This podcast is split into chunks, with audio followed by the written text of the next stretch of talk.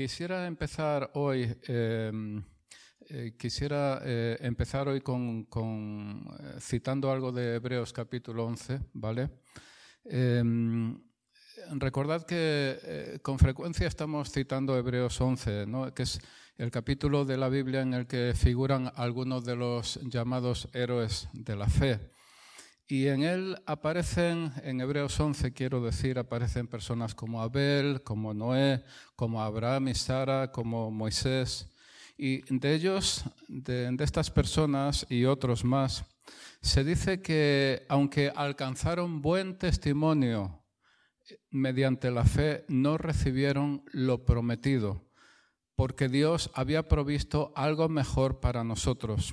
Y una traducción dice que ninguno de ellos, es decir, estamos en el contexto en este momento de Hebreos 11, ninguno de ellos recibió lo que había sido prometido.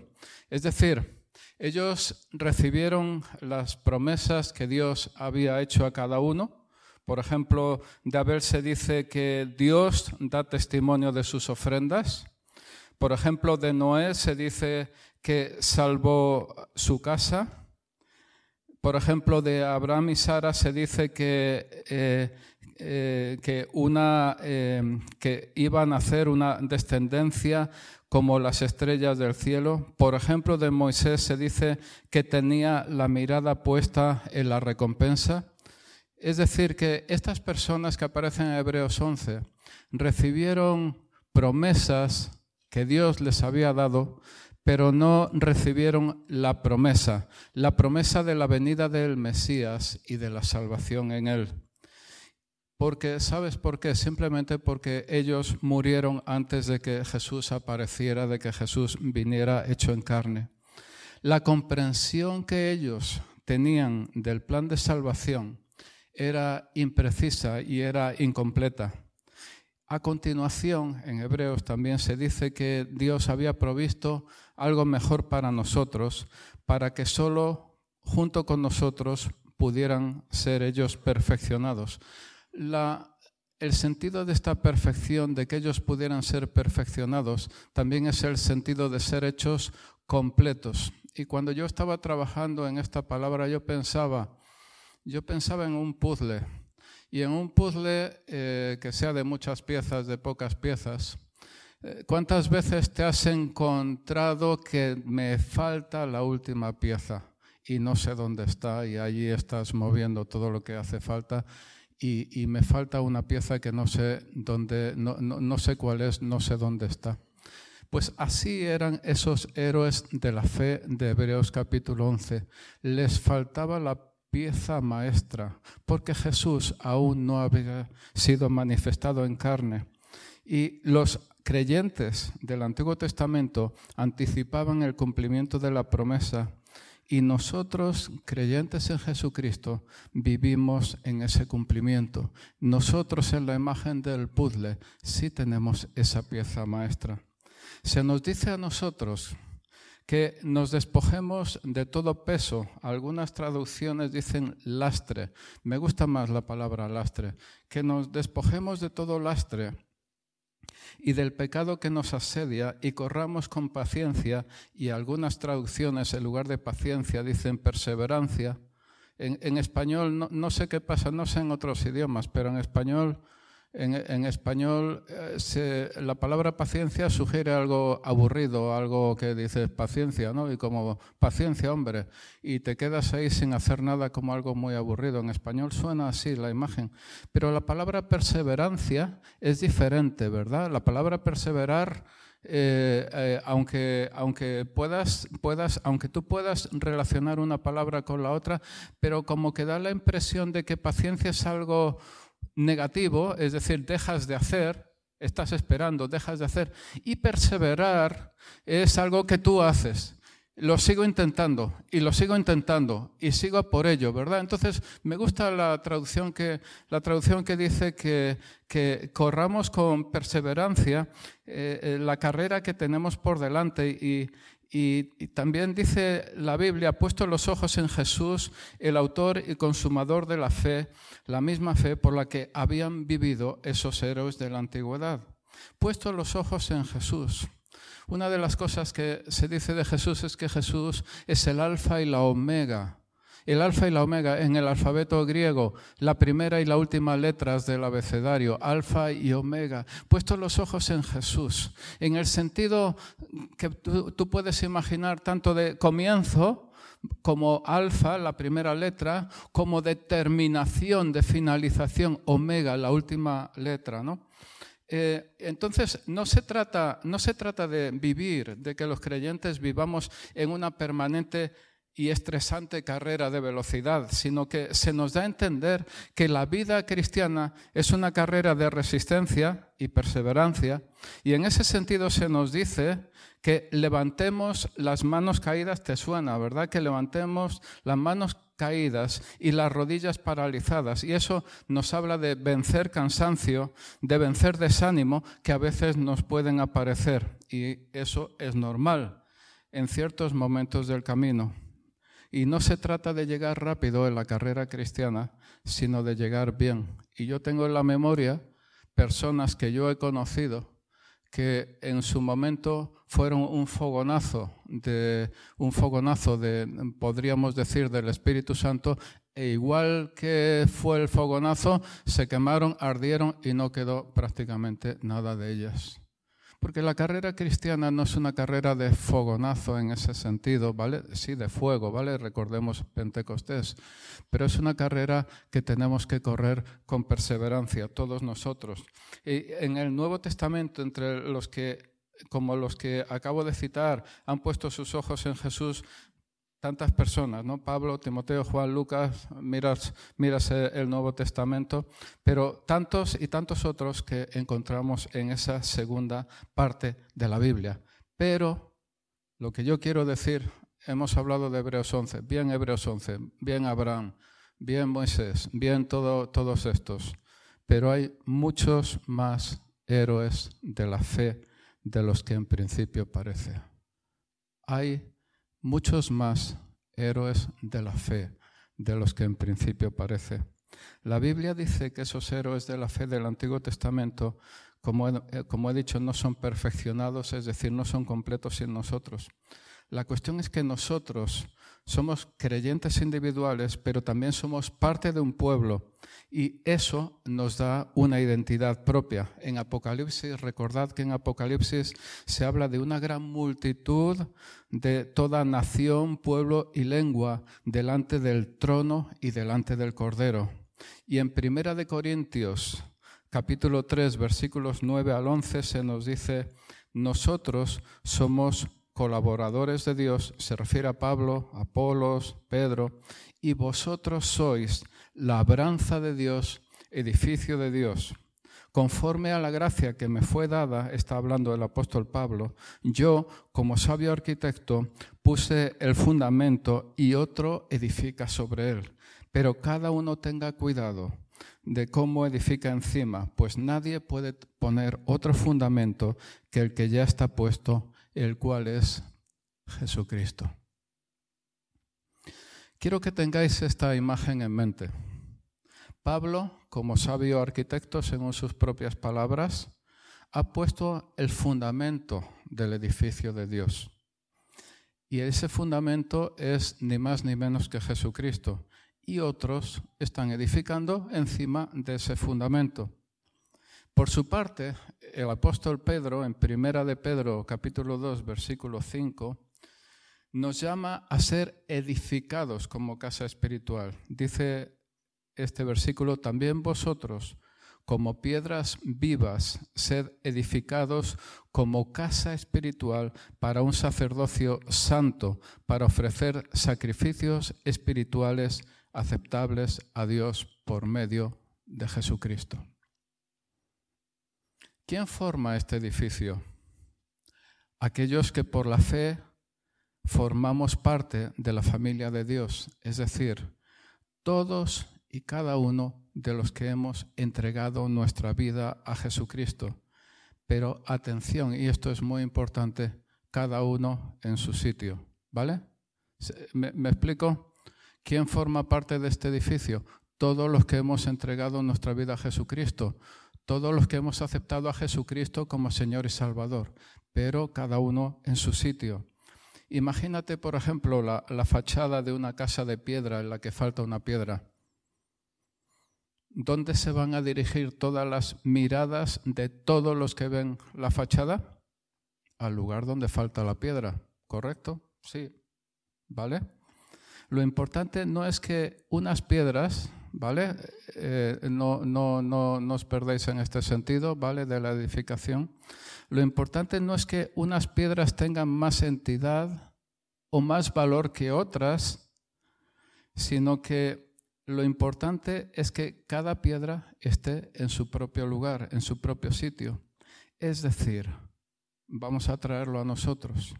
No se trata de que un creyente sea más importante que otro, sino que se trata de que cada uno, cada creyente, ocupe su propio lugar.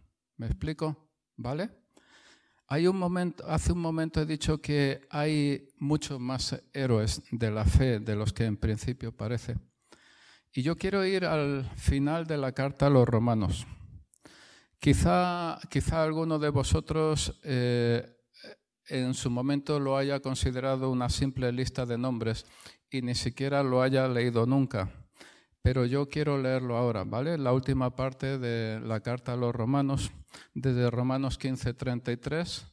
Y no quiero que os perdáis, por favor, porque vamos a leer 20, más de 20 versículos, ¿vale? Pero yo quiero que estéis eh, que escuchéis esta parte sobre el trasfondo de lo que he comentado anteriormente, de que somos llamados a ser edificados como casa espiritual y de que somos colaboradores. Pablo dice, somos colaboradores de Dios y vosotros sois labranza de Dios y edificio de Dios. No quiero que perdáis ese contexto sobre el que vamos a leer esta parte, ¿de acuerdo? Y dice así la palabra de Dios. Empezamos en Romanos 15, 33. El Dios de paz sea con todos vosotros. Amén. Os recomiendo a nuestra hermana Febe, diaconisa de la iglesia en que la recibáis en el Señor de una manera digna de los santos y que la ayudéis en cualquier asunto en que ella necesite de vosotros, porque ella también ha ayudado a muchos y aún a mí mismo. Eh, dicho sea de paso, muchos comentaristas piensan que fue Febe quien llevó esta carta a Roma, ¿vale? Tal como la está recomendando Pablo, muchos piensan que fue ella realmente la que llevó, eran manuscritos, la que llevó la carta físicamente a Roma. Saludad y vamos a, seguir desde aquí, ¿vale? Desde el 16.3. Saludad a Priscila y a Áquila, mis colaboradores en Cristo Jesús, los cuales expusieron su vida por mí, a quienes no solo yo doy gracias, sino también todas las iglesias de los gentiles. Saludad también a la iglesia que está en su casa. Saludad a mi querido hermano Epeneto, que es el primer convertido a Cristo en Asia. Saludad a María, que ha trabajado mucho por vosotros.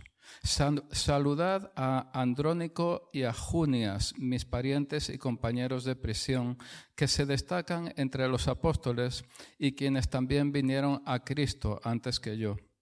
Saludad a Amplias, mi querido hermano en el Señor. Saludad a Urbano, nuestro colaborador en Cristo, y a mi querido hermano Estaquis. Saludad a Apeles, el aprobado en Cristo. Saludad a los de la casa de Aristóbulo. Saludad a Herodión, mi pariente. Saludad a los de la casa de Narciso, que son del Señor. Saludad a Trifena y a Trifosa, obreras del Señor. Saludad a la querida hermana Pérsida, que ha trabajado mucho en el Señor. Saludad a Rufo, escogido en el Señor, también a su madre y mía. Saludad a Asíncrito, a Flegonte, a Hermes, a Patrobas, a Hermas y a los hermanos con ellos. Saludad a Filólogo y a Julia, a Nereo y a su hermana, y a Olimpas, y a todos los santos que están con ellos. Saludaos los unos a los otros con un beso santo. Todas las iglesias de Cristo os saludan. Y os ruego, ya estamos en el versículo 17, y os ruego, hermanos, que vigiléis a los que causan disensiones y tropiezos contra las enseñanzas que vosotros aprendisteis y que os apartéis de ellos. Porque los tales son esclavos, no de Cristo nuestro Señor, sino de sus propios apetitos. Y por medio de palabras suaves y lisonjeras engañan los corazones de los ingenuos porque la noticia de vuestra obediencia se ha extendido a todos. Por tanto, me regocijo por vosotros, pero quiero que seáis sabios para lo bueno e inocentes para lo malo. Y el Dios de paz aplastará pronto a Satanás debajo de vuestros pies. Timoteo, mi colaborador, estamos en el versículo 21 ya. Timoteo, mi colaborador, os saluda y también Lucio, Jasón y Sosípater, mis parientes. Yo, Tercio, que escribo esta carta, os saludo en el Señor. Gallo, hospedador mío y de toda la iglesia, os saluda. Erasto, el tesorero de la ciudad, os saluda, y el hermano cuarto. La gracia de nuestro Señor Jesucristo sea con todos vosotros. Amén. Y es un pasaje largo. Y como digo, estoy seguro de que alguno de vosotros, yo no sé quién, pero estoy seguro que alguno de vosotros en su vida ha descubierto que esto está dentro de la Biblia, porque no se ha molestado una lista de nombres y dices, esto tiene algo que aportarme a mí, esta lista de nombres, pues sí, yo lo que quiero es, lo que quiero es llevar, llevaros a que sí que importa esta lista de nombres, ¿vale? Una cosa, una cosa, como os he comentado, la mayor parte de los comentaristas están de acuerdo en que esta Febe, que aparece ahí en, 16.1, eh, diaconisa de la iglesia en era quien llevó la carta.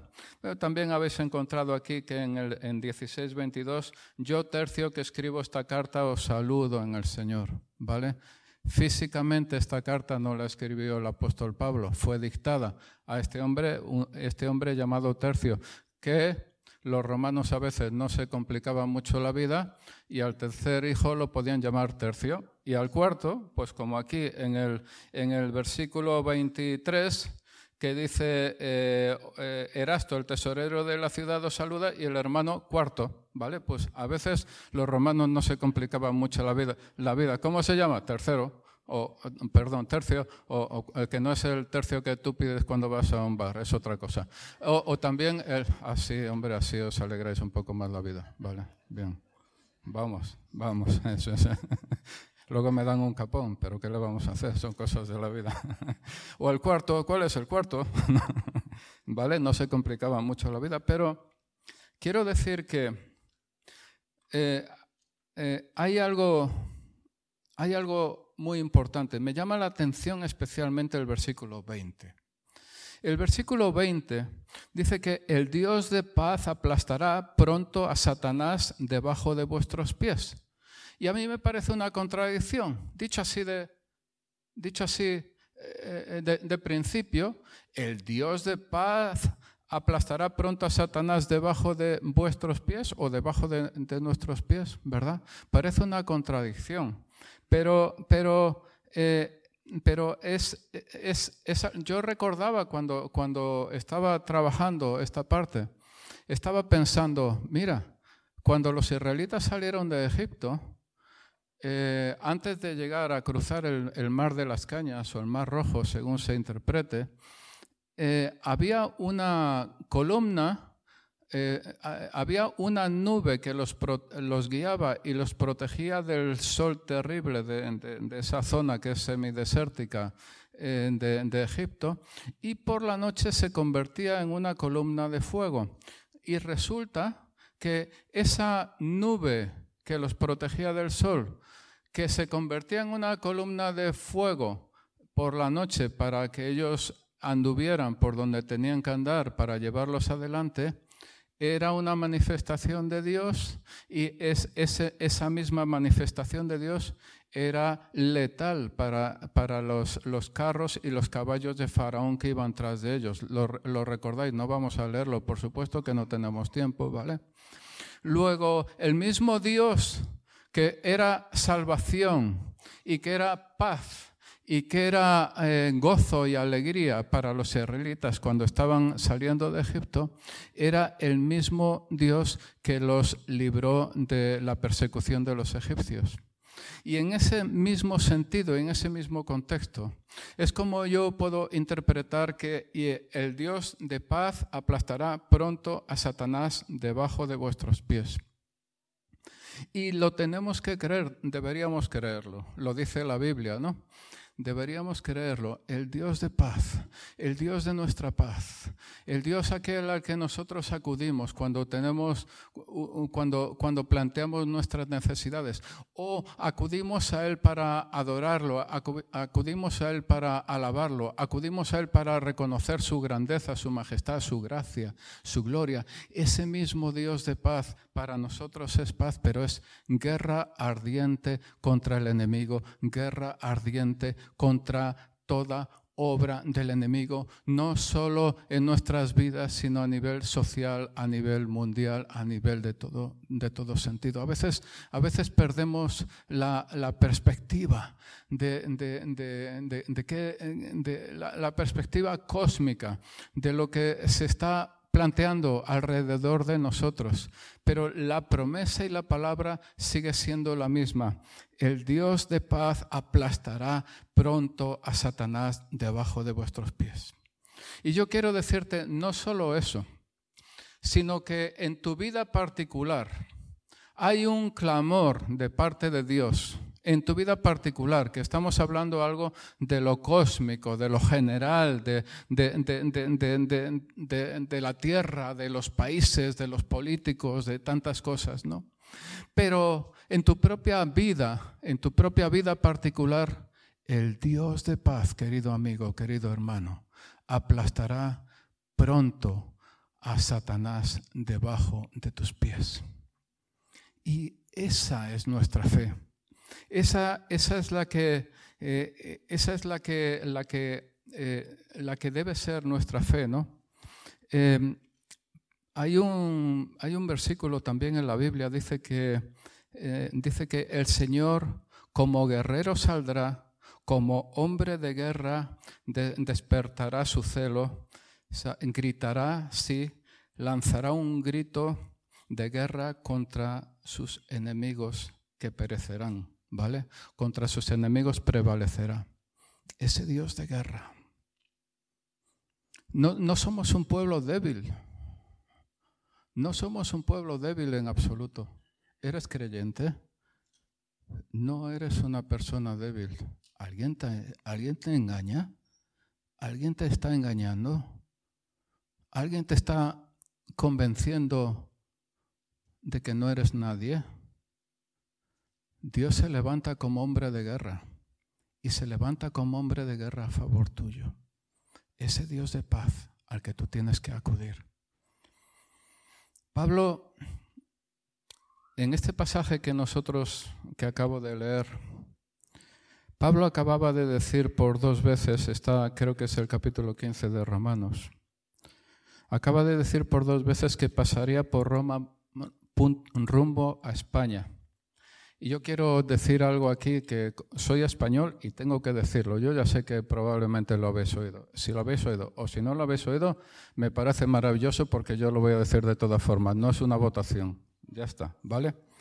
Cornelio, el hombre que en Hechos capítulo 10 se dice que era centurión de la corte la italiana y que mandó llamar al apóstol Pedro porque tuvo una visión y sobre el que se dice que cayó el Espíritu Santo junto con las otras personas que había invitado a escuchar el mensaje y el grupo empezó a hablar en lenguas y fueron bautizados. En griego, en el griego original, la denominación de esa cohorte no es italiana, sino itálica. Y en ese caso, Cornelio, muy probablemente procediera de Itálica, que está en Sevilla, de forma que el primer gentil, es decir, no judío, que se registra en la Biblia, que habló en lenguas, del mismo modo que lo hicieron los discípulos en Pentecostés y a continuación fue bautizado, sería de lo que hoy se considera España. ¿Vale? Los jefes, los romanos tenían la, costumbre de que los jefes de sus compañías, de sus ejércitos, que hacían referencia a una zona específica, un área específica, una provincia, una ciudad, tenían la costumbre de poner como responsables a personas que procedían de esa misma zona. Entonces, cabe la posibilidad, mira, yo si te soy sincero, creo que Santiago no, vino a España. creo que no están sus restos en Santiago de Compostela, lo siento, ¿vale? Lo siento. Sé que, sé que te hacía mucha ilusión, pero estoy convencido de que no. Sin embargo, es muy posible que Pablo sí estuviera en España. Es muy posible que Cornelio fuera español también. Y también te quiero decir una cosa, también de Sevilla, estos sevillanos son la monda, ¿no? También de Sevilla procedían Casiodoro de Reina y Cipriano de Valera los traductores de la Biblia Reina Valera entre los siglos XVI y XVII. Y el primero en Suiza y el segundo en Inglaterra. Recuerda que tuvieron que salir para salvar su vida porque si no el tema estaba muy complicado en España.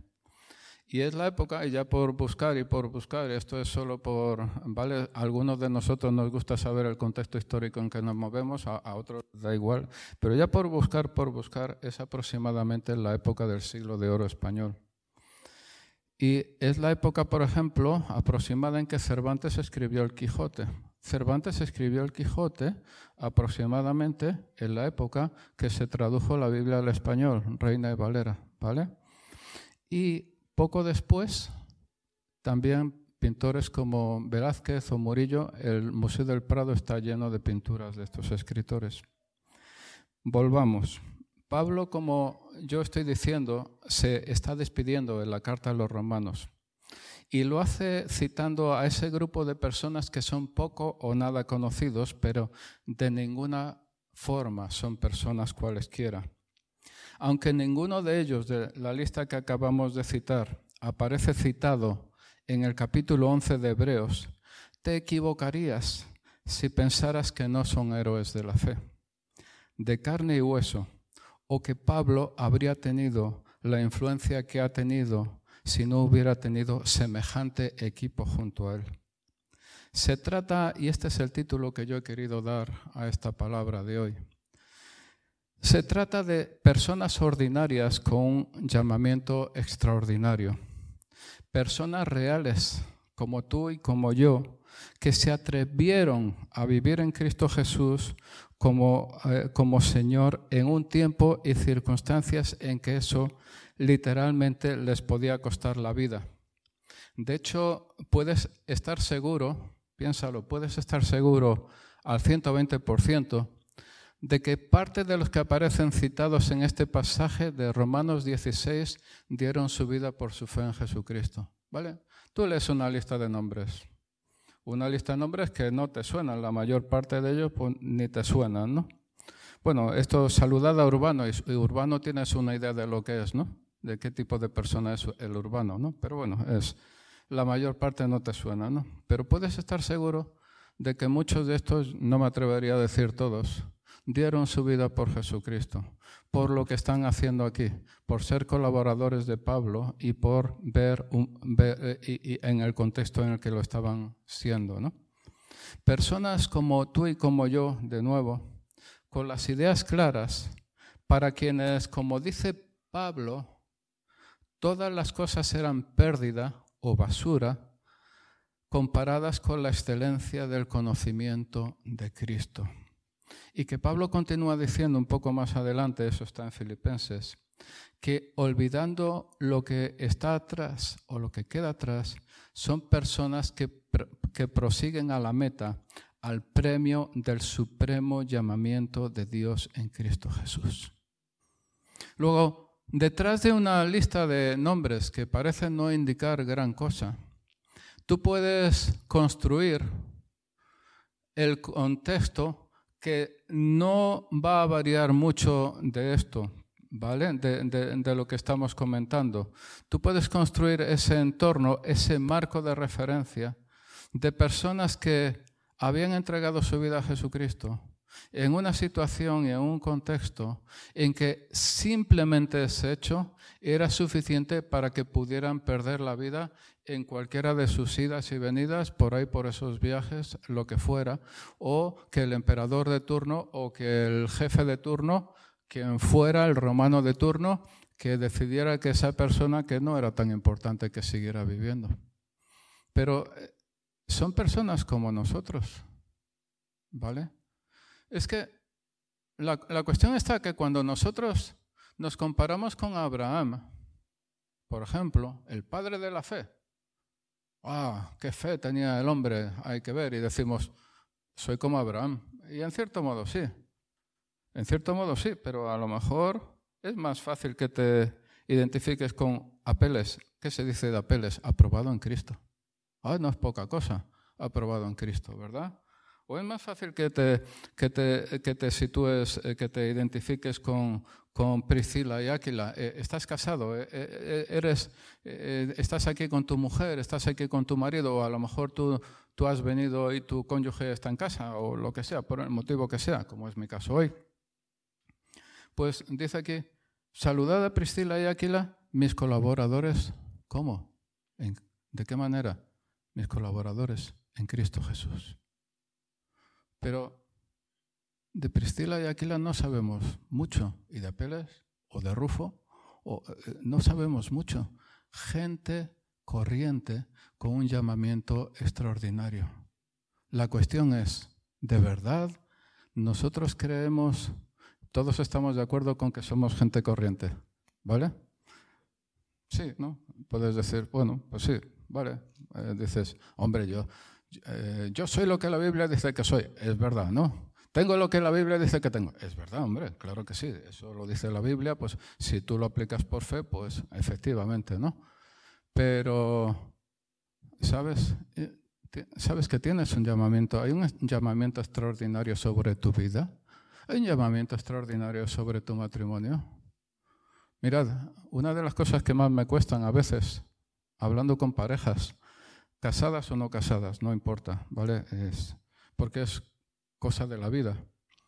Una de las cosas que más me llaman la atención cuando yo hablo con parejas es que cuando hay rollos de pareja, me da igual que estés casado, que no estés casado, eh, o sea, novios, matrimonio, lo que sea, es que cuando hay rollos de pareja, por algún motivo misterioso, Jesús está aparte. Está aparte. ¿Dónde está Jesús? No sé. No lo veo. No lo veo. Entonces, ¿dónde está Jesús? ¿Sabes? Pero cuando aquí está, por ejemplo, Priscila Equila, mis colaboradores en Cristo Jesús, son lo que son o fueron lo que fueron, porque eran colaboradores en Cristo Jesús. ¿Sabes? Y por eso están ahí y son personas ordinarias con un llamamiento extraordinario. Pero ¿qué era ¿Qué es, queridos amigos, queridos hermanos? Estás viendo en otra sala, estás aquí, estás en otra parte, ¿vale? ¿Qué es lo que los hace especiales a esas personas? Una y otra vez se repite en Cristo, de Cristo, a Cristo, en el Señor, del Señor. Una y otra y otra y otra vez se repiten estas mismas frases. Epeneto, primer convertido a Cristo. Eh, amplias, mi querido hermano, en el Señor. Urbano, nuestro colaborador, en Cristo. Apeles, aprobado, en Cristo. Trifena y Trifosa, obreras del Señor. Los de la casa de Narciso, del Señor. Pérsida en el Señor. Rufo en el Señor. Las iglesias de Cristo os saludan. Yo tercio que escribo esta carta os saludo en el Señor. Gente corriente con llamamiento extraordinario. No, no lo hacemos nunca, pero... No lo hacemos nunca, pero ¿Vale? Y esto como excepción vale, pero no como norma, porque eso sería. ¿Quién me puede decir su nombre en voz alta? Su nombre, dime uno de vosotros, tu nombre en voz alta, porfa, hombre o mujer. Daniel Genoveva, en Cristo, en el Señor. Más nombres. Johanna, Sara, del Señor, en el Señor. Más nombres. José Antonio, Rebeca, otro, otro nombre que no, no he llegado a entender, en el Señor. Amparo de Cristo. Aprobado en Cristo. Valioso para Cristo, valiosa para Cristo. Único en Cristo. No he oído, pero vencedor, vencedora en Cristo. Único en Cristo. Eso, queridos amigos, es lo que nos hace extraordinarios en Cristo, a Cristo, por Cristo, colaborador de Cristo, aprobado en Cristo, único en Cristo. Nadie tiene tus huellas dactilares, nadie tiene tu configuración genética, nadie. Nadie, nadie, nadie lo tiene y, nadie, nadie lo va a tener hay, un par de cosas sobre ti, sobre mí, entre las muchas, muchas que hay en la Biblia. Dice la Biblia, no lo digo yo, porque si lo digo yo, os engaño, soy incompetente, lo que sea, ¿vale? Lo dice la Biblia, entonces, ¿tú lo crees o no lo crees? Yo te lo digo, ¿vale? Por ejemplo, Efesios 1.4 dice, dice que has sido escogido antes de la fundación del mundo. Efesios 1.4 dice, nos escogió en Él antes de la fundación del mundo para que fuéramos santos y sin mancha delante de Él. Tú y yo, ¿vale? Los nombres que han salido y, y los que no han salido, dice la palabra de Dios que te ha escogido en Él antes de la fundación del mundo para que fueras santo y sin mancha delante de Él. Y quizá tú me digas, si tú me conocieras, Antonio, no me estarías hablando de esta manera, porque madre mía, madre mía lo que he hecho esta mañana, o madre mía la situación en la que estoy viviendo, o madre mía mm, en lo que yo me muevo de vez en cuando. Y te digo una cosa, donde tú encuentras imperfección, donde tú encuentras debilidad, donde tú encuentras carencia, donde tú encuentras pecado, Dios, Dios ve perfección, ¿vale? Ahora, no estoy justificando que dices, no, yo peco y como Dios ve perfección, pues yo vivo mi vida y punto. No, no se trata de eso. No abaratamos el precio de la sangre de Cristo, que valió tanto para Él, ¿verdad? También en Salmo 139, 14 dice, te alabaré porque asombrosa y maravillosamente he sido hecho. Es decir, ha sido hecho, querido amigo, querida amiga, de una forma asombrosa y maravillosa. Y lo dice la Biblia. También dice la Biblia que eres obra maestra de Dios.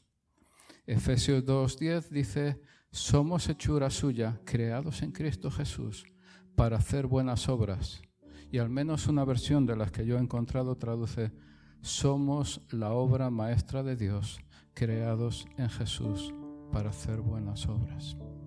¿Quién te ha engañado? ¿Quién te está engañando? ¿Quién te está diciendo que no eres nada, que eres una basura, que eres lo último, que nunca vas a salir del pecado y nunca, nunca vas a conseguir nada y nunca vas a equilibrar tu vida y, nunca, nunca vas a llegar a ningún sitio? ¿Quién te ha engañado? El Dios de paz pronto va a aplastar a Satanás debajo de tus pies. El Dios de paz lo va a hacer. Lo créelo, porque es la palabra de Dios. No es mi palabra, es la palabra de Dios. Escogido, obra maestra de Dios, es naturaleza del creyente. No importa si lo crees o no, es verdad, porque lo afirma la Biblia y es mejor que lo creas. Y entre las muchas características del creyente podemos seleccionar una. Jesús le dijo al padre de un muchacho endemoniado, según Marcos 9, le dijo al padre de un muchacho endemoniado, todas las cosas son posibles para el que cree. Lo dijo Jesús, no lo dijo un profeta, no lo dijo Apeles ese o Rufo, lo dijo Jesús. Todas las cosas son posibles para el que cree. Y acabo con esto. Las personas de Romanos 16 eran iguales que nosotros y toda esta palabra va de eso. Lo que acabo de decir es verdad si sientes que eres la obra maestra de Dios o si no lo sientes. Es verdad si sientes que para ti todas las cosas son posibles o si no lo sientes. La Biblia dice, querido amigo, en 2 Corintios 5, 7, por fe andamos, no por vista. Por fe andamos, no por vista. Por fe andamos, no por vista. No son las circunstancias, es la palabra de Dios. No son los sentimientos, es la palabra de Dios. En Romanos 8 se nos dice, si Dios está por nosotros, ¿quién estará contra nosotros? ¿Quién acusará? ¿Quién te acusará? ¿Quién te va a acusar? No voy a pedir nombres ahora, pero ¿quién te va a acusar? Dice Romanos 8. ¿Quién te va a acusar? ¿Quién es el que condena? Y acaba diciendo esta parte, ¿quién nos separará del amor de Cristo? Quiero pedirte que te pongas en pie.